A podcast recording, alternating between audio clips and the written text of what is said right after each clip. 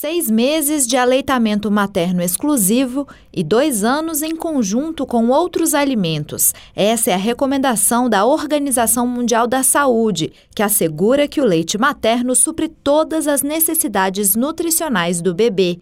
Os benefícios são inúmeros e a pediatra Vanessa Macedo garante que eles vão muito além da primeira infância. Tem menores chances de infecções, de uma maneira geral, infecções gastrointestinais, diarreias, infecções de vias aéreas como resfriados, bronquiolites, pneumonias. As crianças que foram amamentadas têm uma chance menor de apresentar essas infecções. E hoje os estudos têm mostrado que, a longo prazo, as crianças que foram amamentadas